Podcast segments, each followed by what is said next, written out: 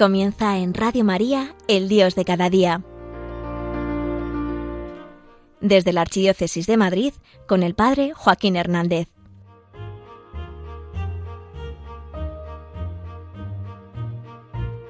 Viajar mola bastante, pero cuando el viaje se hace insufrible se te quitan todas las ganas. Por eso Juan el Bautista nos dice preparad el camino del Señor. No vaya a ser que el pobrecillo quiera venir y el viaje se le haga insufrible. Toca despertar. Y salir de mí. Y buscar ir más allá.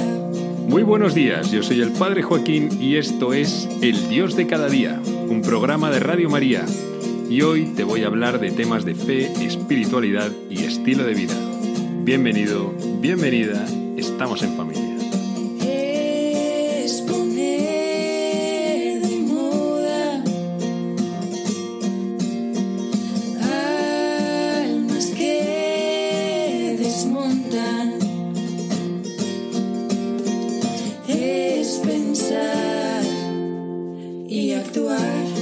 Quiero dedicar este capítulo a cómo volver a ponernos en marcha.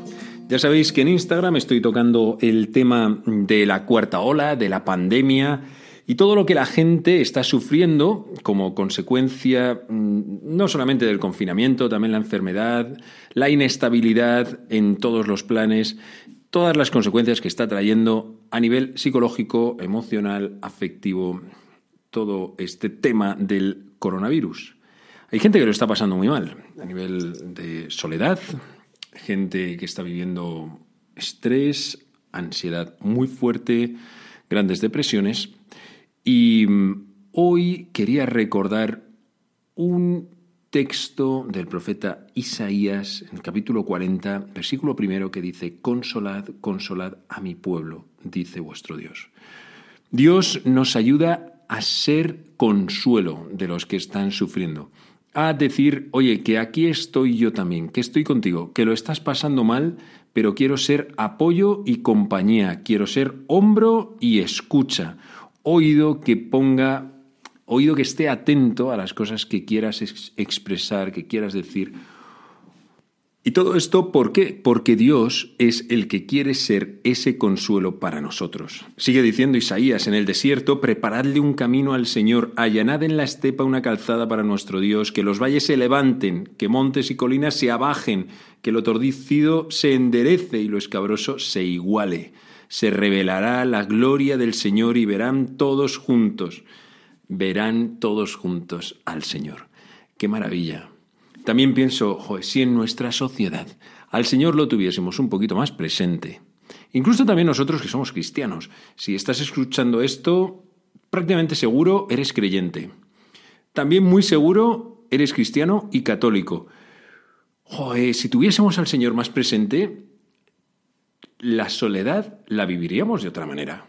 Si Dios fuese para ti y para mí, alguien real, auténtico, alguien con quien tener una relación, esa soledad que sufrimos, bueno, la viviríamos, ¿no? Porque, oye, echamos de menos a nuestros amigos, echamos de menos a familia, a la que queremos mucho, pero viviríamos esto sin angustia.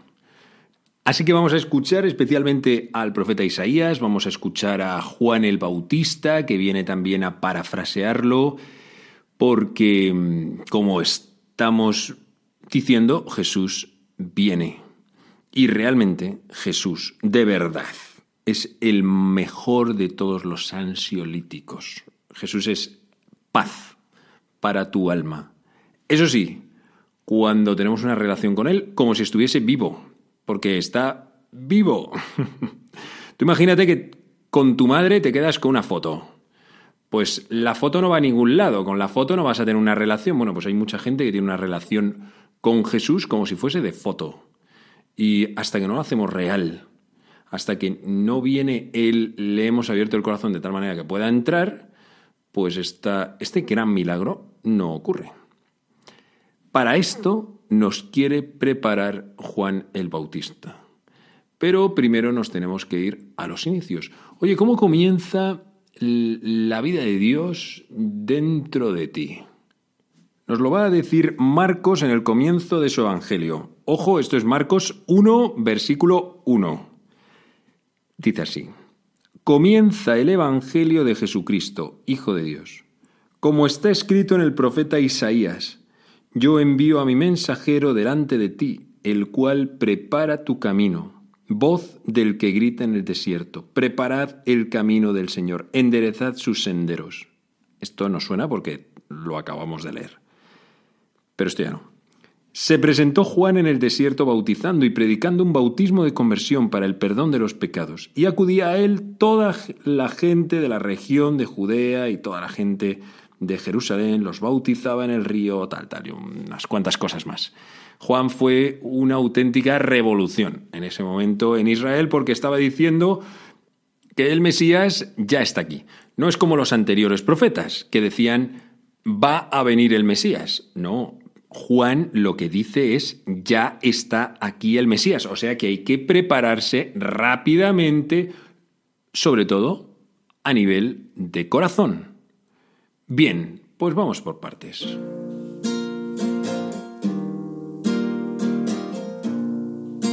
Dice que Juan Bautista estaba predicando en el desierto. El desierto es un sitio especial en la Biblia, también en el mundo, pero en la Biblia tenía una simbología muy fuerte. El desierto es el lugar donde Dios habla. Es también el lugar donde habitan los demonios, donde hay lucha y batalla, hay gran tentación, pero es lugar donde Dios acaba manifestándose. El desierto es el lugar donde no caben tonterías. O sea, todas las mochilas, todas las cosas y todas las cargas que nos hemos metido en nuestra vida las tenemos que abandonar, porque si no, no podemos seguir caminando por él. Es el lugar donde no hay ruido, donde no hay ningún tipo de postureo. Es el lugar de la soledad. Es el sitio donde nos recogemos para poder escuchar la voz a la conversión que Dios nos dirige. Esta voz, convertíos, esta voz que quiere prepararnos porque Dios está viniendo, resuena en el desierto. Mientras vivamos en, este, en esta vorágine de trabajo, de estudio, de ritmo de vida que experimentamos en nuestra sociedad, no vamos a acabar de escuchar nunca esta voz, ni vamos a tener hueco y vamos a seguir diciendo que es que para Dios es que no tengo tiempo, es que, es que mi día esto es imposible. Yo, ¿Yo, cómo voy a hacer un momento de silencio? ¿Yo cómo voy a rezar? ¿Yo cómo voy a escapar a misa cada día? Pero si es que, de verdad, que es que es, que es imposible, imposible. No, estoy escuchando este podcast porque voy en el coche, porque voy caminando, pero para otras cosas, imposible. No puedo sacar tiempo. Bueno, pues Juan nos está diciendo, mira, tío, el Señor viene, ¿te quieres preparar? Pues entonces escucha, pero claro, lo dice en el desierto. Gracias a Dios, cuando escuchamos la voz del Señor, suele ser en ese silencio que acabamos tarde o temprano buscando. El desierto es también el lugar donde nos quitamos todas esas adherencias que se nos han ido pegando en el caminar de la vida, cosas que nos impiden navegar por este gran océano de la vida. Y me vería otra imagen totalmente opuesta. Pensaba en los barcos cuando llevan en el mar meses o semanas, empiezan a tener adherencias mm, en el casco, o sea, lo que está metido debajo del agua. Empieza a salirle verdín y no sé si moluscos o crustáceos o cosas así. El caso es que hoy leía en un, artículo, eh, como puedes ver, me dedico a cosas muy interesantes, en un artículo que puede acabar restando hasta un 30% de la velocidad de, los barcos, toda esta, toda esta porquería que se puede adherir. Y pensaba, es que somos así, tal cual. Se nos acaban adhiriendo una cantidad de cosas que son totalmente prescindibles en nuestra vida, mm, preocupaciones o ocupaciones que no son mm, para nada necesarias y que sin embargo nos impiden vivir en el porcentaje que deberíamos. Y a veces estamos viviendo a un 30%, a un 40%, a un 60%, cuando en realidad podríamos acabar viviendo a un 120% si nos quitásemos tantas tonterías. Esto es el desierto. Y por eso Juan predica en el desierto y que le oiga quien quiera. Pero eso sí, quien quiera ir al desierto para poder escuchar esta voz.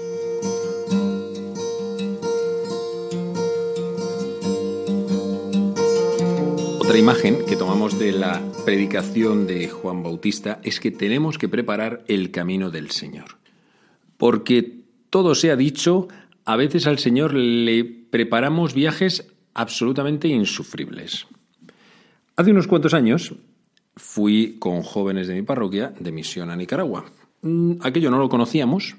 El avión nos dejaba en la capital, en Managua, y luego teníamos que viajar hasta el lugar donde íbamos a estar prestando nuestra ayuda, que se llamaba Totogalpa. Bueno, pues nada, yo como un buen europeo me metí en Google Maps, puse Managua, Totogalpa, distancia 216 kilómetros. Dije, ¿pero qué dices? Esto es como ir a Burgos. Ah, ah. El mapa, eso sí, marcaba que se tardaba 3 horas 40 minutos. Dije, bueno, pues si a lo mejor la carretera no es que sea pues como una autovía, a lo mejor se tarda más, oye, pues ya está, que mm, se acabó. Muy bien, felices. Bueno, pues nada, nos subimos en una pickup. Cuando llegamos allí, una hora, dos horas, tres horas. ¿Y qué tal vamos? Sí, sí, todavía quedan cuatro horas, cinco horas seis horas, llegamos a tardar hasta siete horas en alguno de los viajes que hicimos. Una cosa, pero para morirse. A veces el camino al Señor se lo dejamos así, le decimos, oye, no, tú tranqui, no te preocupes, si esto está, esto está todo bien, ¿eh? todo asfaltado. Sí, sí, hombre, pobrecito mío, pobrecito mío. Por eso Juan Bautista nos quiere preparar y dice que los valles se levanten, que montes y colinas se abajen, que todo lo torcido se enderece y lo escabroso se iguale. Esto tiene todo el sentido, porque es verdad que en nuestra vida también tenemos nuestros valles. Los valles son esas partes que, que hacen agujero para que nos entendamos, para el que no sepa de topografía. Un valle está bajo, es como un descenso así de tierra. No, no, te lo voy a explicar más, no, me voy a meter yo en tinglaos de lo que no sé. Pero el caso es que dice que hay que levantar los valles. ¿Cuáles son nuestros valles? Mira, nuestros valles son nuestras tristezas, nuestros valles son nuestros bajones de ánimo que nos acaban llevando a la depresión, son las desesperanzas, cuando empezamos a vivir sin que Dios esté como una clave y perdemos la esperanza, vemos, vemos el panorama social, político de nuestras naciones y, y nos entra toda la angustia y empezamos a encerrarnos en nosotros mismos, a tener miedo a todo. Que los valles se levanten. Esto es fundamental para hacer un sitio a Dios. Que no me encierre en mí mismo porque puedo ir a misa todos los domingos, pero he cerrado la puerta a la posibilidad de que Dios venga. Le estoy poniendo una mm, carretera como esta insufrible.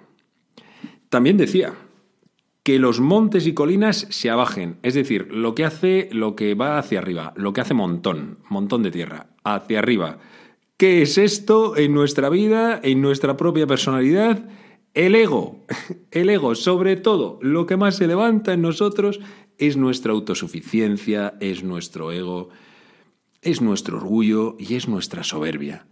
¿Quién de nosotros no ha tenido últimamente una discusión o en algún momento en la que además te has dado cuenta de que no llevabas la razón? Oye, qué difícil en ese momento es bajarte del burro y decirle al otro, oye, ¿sabes qué te digo? Que tienes toda la razón, que me has convencido. Que no, que no, somos capaces de ir hasta el final, aunque sepamos, solamente para no reconocer que nos hemos equivocado. ¿Cómo somos? También estaba pensando que estas cosas altas, pues puede ser la ansiedad, también el estrés de, de tantos agobios, tantas cosas, tantos montones de, de cosas que nos acaban agotando, agobiando también. También, pues el Señor dice que todo esto se abaje. Tenemos que demolerlo, tenemos que tirarlo para que Él pueda venir con facilidad. Que todo lo torcido se enderece, que lo escabroso se iguale. Vamos a prepararle un camino al Señor. No solamente para decirle, oye, me gustaría que tú pudieses venir. No, no, no, no. Preparar realmente que Él pueda hacerse presente.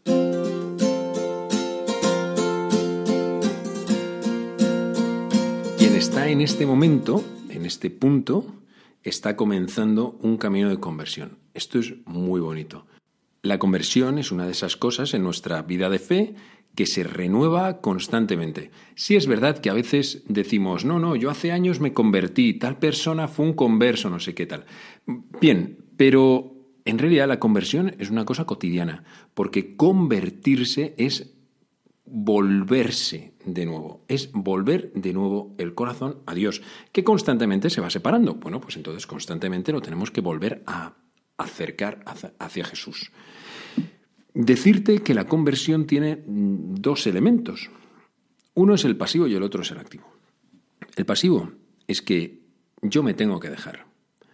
Yo no puedo obligar a Dios a que venga, lo que puedo hacer es preparar el camino. Por eso andaba yo pensando, oye, yo a esta gentecilla, ¿qué medios les puedo dar para que les ayude? ¿Qué cosas concretas les puedo dar? Y pensaba, pero si es que mm, en realidad es más un tema de actitud, es un tema de dejarse, de dejar que Jesús venga, prepararle el camino de nuestro interior te puedo decir, oye, reza más, léete tan libro, vete a misa. Bien, bueno, pueden ser cosillas que te pueden ayudar, pero en realidad lo que más va a ayudarte es que prepares interiormente el corazón para Jesús, que seas capaz de detectar cuáles son tus valles, cuáles son tus montes y que Jesús lo tenga más fácil. Esta es la parte, podríamos decir, pasiva. Tú no puedes obligar a Jesús a que venga a tu vida. Simplemente puedes facilitarle que Él venga. La parte activa de la conversión es la que Él prepara, es su venida. Esto es lo grande, que es que convertirse es en realidad dejarse hacer. Qué fácil, porque el mayor de los trabajos lo tiene que hacer Él, pero a la vez qué difícil, porque nos podemos sentir un poco impotentes y nosotros que estamos normalmente acostumbrados a ser quienes controlamos, en esto, como en todas las cosas del amor, pues hay elementos, muchos, que se nos escapan del control.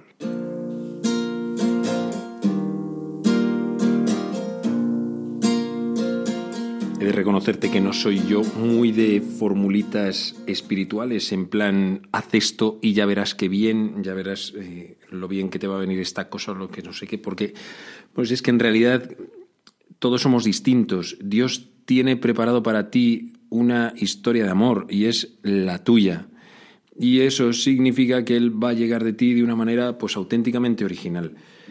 ¿Esto qué pasa? Pues que necesita escucha, pero es mucho más bonito, es mucho más apasionante. La conversión tiene que venir a tu vida de una manera original. Y hay una preparada para ti. Eso sí, tengo que avisarte. Convertirse no es pedirle a Dios que entre dentro de mi vida. Esto lo más probable es que lo hayas pedido, muchas veces, le hayas mm, o incluso hayas utilizado esta expresión y hayas dicho, sí, es que he metido a Dios dentro de mi vida, yo quiero introducir al Señor dentro de mi vida, pero no, no es eso. No es que yo meta a Dios dentro de mi vida, sino que meta mi vida dentro de Dios. Introduzca mi vida dentro de la vida de Dios. Entonces, ¿qué es lo que ocurre? Pues que mi vida va a cambiar. No es que le añado un elemento más, no, es que toda mi vida cambia. La conversión, evidentemente, es esto, es un cambio de paradigma vital, totalmente. De hecho, la calidad de una conversión, el impacto que Dios provoca, se mide en vidas cambiadas. ¿Tu vida está cambiando? Te estás convirtiendo.